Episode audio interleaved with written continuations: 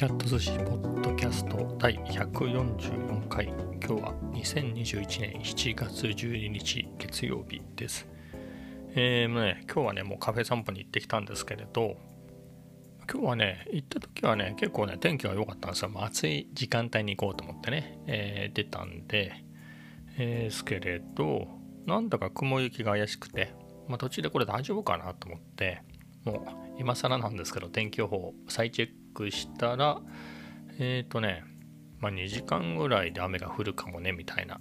えー、予報になってましてそれも当たんのかどうかよく分かんなかったんですけどちょっとね荷物を軽くしようと思って傘を持ってきていなかったので折りたたみ傘を、えー、降られても嫌だなっていうことで、えー、やっぱり近場の喫茶店で済ませました。まあ、コーヒーフロートも考えたんですけど、まあ、今日は違うの飲もうかなと思って、えー、アイスカフェオレを飲みました。でね、まあ、いつもの喫茶店なんですけど初めての試みというか、えー、とお客さんが3組いたのかな、まあ、3組4名先に入っていて僕が座る座るっていうか僕が好きで座ってるのが2つテーブルがあるんですけれどそのどっちもが待ってたんですね。でまあいっかと思って、まあ、回あの店の外から覗いてその2つが待ってるんで一回離れて、えー、とじゃあ他のカフェに行こうと思って歩いていたんですけど、まあ、先ほど言った通りね天気が怪しいなとじゃあいいかと思って、えー、やっぱり途中まで行ったんですけどまた引き返して、えーと、もう一回喫茶店に行って、え、で座ったことない席の座ったことのないテーブルに座るのもいいかなと思って、えー、そこで座って、え、コーヒーを飲んできました。まあ、いつもの通りね、えー、写真と動画を撮って、えまあ、写真の方をインスタに上げてみたいなね、えそんなことをして、その後はですね、今日は、えーと、iPad Pro を持っていったので、え Kindle アプリで、えっ、とね、まあ、三浦淳の Love っていうエッセイと、あとはアンディ・ハーツフェルドの、えーレボリューション・イン・ザ・バレーですね。えっと、これ結構長く読んでますね。えー、あの、洋書なんですけど、そんなに難しい英語で書かれてるわけでもないし、えー、かなりね、一つ一つのチャプターっていうか、えー、お話が、えー、かなり短めなのですごい読みやすいんですけど、えっ、とね、1月末にカフェ散歩に行き始めた頃に買ったんじゃないかなって気がするんですよね。いやもう半年経ってるのにねそんなに長い本じゃないですよえ、っと、えー、まだ読み終わってないんでね、えー、それを読んでましたけど。うんやっぱり面白いですね。えっとねゼロックスのパロアルトの研究所？パークっていうんでしたっけ？PARC そこにいてアップルの人たちがね、えそこにゼロックスの何て言うんでしたっけ？あのマシン。え、GUI をね搭載したマシン。それを見学しに来たと来た時にデモンストレーションを行った側の人ですね。でその人は、えー、まあ、後に後に言ってもそのすぐ後ぐらいにねそのアップルの人たちを気に入ってすぐアップルに入社してみたいな、まあ、その人についてのエピソードのところを読みました。でねまあそのエピソードについて話すつもりはなくて、えっとね、読みたい本がいくつもあってえー、一つはですね前々から結構前から出た時から買おうと思って意外と買ってなかったあの任天堂の前の前の社長になるんですかね？岩田さん。岩田さんのまさに岩田さんっていう本ですね。ほぼ日が出してるじゃなかったかなと思うんですけど。えっ、とそれを買おうかなと思ったんですけど。えっ、と図書館で借りられたんで予約しました。まだ届いてないですけれど。まあ取りに行かなきゃいけないんですけどね。でまあということでそれは、えー、借りられるからいいや一旦借りようと。で他にね、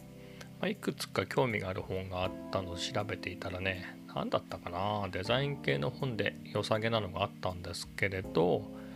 えー、見てたらねそれ翻訳版だったのでじゃあこれ原書で原書で版を読もうかなと思ってそれもねえっ、ー、と、Kindle 版の要所だとね、1000いくらだったのかな ?2000 したかな ?1000 いくらだったような気がするんですけど、えー、タイトル全然覚えてないですけど、で、なんていう本だったかな？もうね、記憶がないですね。Amazon とか見たら、履歴で出てきますかね？でね、それが良さげだなと思って、えっ、ー、と、気になってはいるんですけれど、まあ、そこでさっきのね、まあ、あの、レボリューション・イン・ザ・バレーっていう本に戻るんですけど、あれ読み終わってないよねと。しかも面白いし、えっ、ー、と、読みやすい本にもかかわらずまだ読み終わってないのに、倍かなっていうところで。ちょっとね、ここはそんなに面白いんだから、さっさと読んでね、えっ、ー、と、次に進もうかなと、えー、そういうことも思ってます。あ、見つけました。えっ、ー、とね、The Design of Everyday Things っていうドン・ノーマンっていう人の本ですね。えっ、と、日本語版は誰のためのデザインっていう、結構有名な本みたいですね。えちなみに、日本語版は結構高いんだな、これ。えー、紙の本のみで3630円します。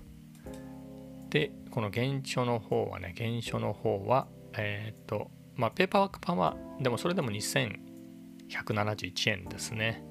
で、Kindle 版があって、こちらが1122円ということで、まあ、かなり安いんでね、これはかなり良さげだなと。えー、まあ、どんな本なのかは、まあ、よくわかんないですけど、まあ、 Audible、ちなみに Audible 版は0円で、無料体験で聞けるんですが、えっ、ー、と、まあちょっと本じゃないと僕は無理だな、僕の英語力では。ということで、この現象ね、欲しいなと。まあ、買うのはね、1100、1200円ぐらいのものなんで、今ポチってもいいんですけど、まあ積んどくっていうかね、積まないんですけど、えー、読みもしないのに買うだけでね、そういう本が増えちゃうのは良くないなっていうことで。せっせと、えー、レボリューション・イン・ザ・バレーを読み進めようと思います。でこの本ですね、この本、その The Design of Everyday Things っていう本の、その翻訳版ですね、誰のためのデザイン、はてな、クエスチョンマーク、えのね、レビューを見てて思ったんです。まあいい本らしいんですけどね、すごく。まあだから買おうかなと思って、読もうかなと思ってるんですが、まあ、その本の内容っていうよりはその日本語版の表紙がダサいなっていうのがねそのレビューに書いてあって確かにと思ってねやっぱりそのオリジナルの表紙はねあなるほどねっていうか、えー、非常にいいいいデザインというかまあ無難というか、えー、手に取ってみたくなるようなデザインなんですけどこれ誰がやったんだみたいな感じなんですよね。えー、ユリ・ゲラーが曲げたスプーンみたいなやつが2本これどっから出てきたんですかね？しかも文字のところもダサいし、これなんか中の想定とかもどうなのかな？見づらい想定になってんじゃないのかなという気がしてきますよね、中の本なんかも。わかんないですよ。現物見てないから。って考えると、やはり、この原書で読んだ方がいいなと。これね、原書がね、僕のサファリのせいなのか、わかんないですけどね、なんか見れないですね。これ何でしたっけ？今日 Amazon のサイトの商品ページが見られないみたいなトラブルが一時あったみたいなことを聞いたんで、それ関連なんですかね？この試し読みのところを押しても見れないんですが。えっ、と、ちょっと、あれで見てみるか。無料サンプル送ってみてみるか。あ、クラウドリーダーで見れますね。ちょっと見てみます。今、開き中ですが、ああ。まあ、Kindle 版でしかもちゃんとテキスト、あの電子書籍になってね、PDF とかじゃなくて、ちゃんとテキスト情報で見られるようになってるんで、うん、まあ、なんつうんでしょう。あの、デザイン云々っていう感じではないですね。まあ、Kindle で読む分には読みやすいんでいいんですが、あ、なるほど、こんな本なんですね。文字がいっぱいだな。写真もいっぱいだけど。えー、ちょっとこのね、サンプルを読んで、僕の英語力で、えー、全部読めるのかを見てですね、えー、買うかどうか決めようと思います。なんとなくね、まあ想像ですけど、この紙の版は、バージョンは、すげえ読みやすいデザインになってるような予感がするんですよね。そっちね、まあでもね、そこ、倍、倍まではいかないけど、まあ倍近く出してまで、そこにね、金出しても、本棚、邪魔なだけなんで、えー、Kindle 版を買うと思いますが、えー、先ほども言った通りサンプルを読んでだな。そこから考えます、えー、次の話題。えっ、ー、とですね、えー、明日また銀座のオフィスに出社します。2週連続ですね、えー、で都内まで出るのは僕郊外済みなんで、えー、都内まで出るのは先週2回行ったので、えー、結構頻繁になってきましたね。先週2回っていうのは1回が出社で2回目は、えワクチンの職域接種だったんですけれどで今回はね、え明日はまた、え普通に撮影の仕事で出社します、え突然決まったっていうか、まあの相手がいる撮影の仕事なんでいつも、えそこでですね、えスケジュールいつがいいですかっていうようなね、えメールを投げたらですね、え割とすぐ帰ってきまして、明日でどうかっていうのが来たので、えもちろんですということで、え明日撮影に行ってまいります。今回はですね、もうもともと夕方の仕事なので、まあ普通に夜まで働いて、夜の銀座をですね、まあ、もちろん8時前には出ますけどね、えー、とまだ明かりがあるうちに、えー、ちょいちょい撮りながら帰ろうかなと思います、えー、動画ですね。動画の素材を撮りながら帰ろうかなと思います。何撮りましょうね？まあ、銀座のね、えーと、日産クロッシング、あそこにかっこいい車でもあればね、えー、それを撮ろうかなと思いますけど、うーん、まあ特にないんだよな。風景っていうか街並みみたいなね、そのシーンをいくつか切り取って、まあ使えるシーンがね、5つぐらいあれば十分かな。それを5秒ずつで25秒。うん。そんな感じで撮ろうかなと。お昼もね、どなたかがいれば食べてもいいんですけれど、塩分がね、外食すると取りすぎちゃうので、まあ食べなくてもいいかなという気もするし、まあそこは悩みですね。まあ夕方からの撮影なので、お昼食べてから出社でもいいのかな？じゃないとね、待ってる間ね、僕、毎回話してますけれど、えー、っと、撮影以外はね、会社でやらないので、あの、環境がないんでね、わざわざ MacBook をプロ担いでいったところで、僕ね、ちょっとね、この13インチで、ま、15インチでも同じなんですけど、この画面で動画の編集っていうのがどうも苦手で、えー、ということもあり、まあ、撮影と割り切って、だからま直前に行く感じでいいのかな。なのでお昼は食べずにまあ、みたいな。お昼は食べずにじゃないな。お昼は家で食べてから撮影の時間帯だけ行って帰ってくるみたいな、えー、感じにしようかなと思います。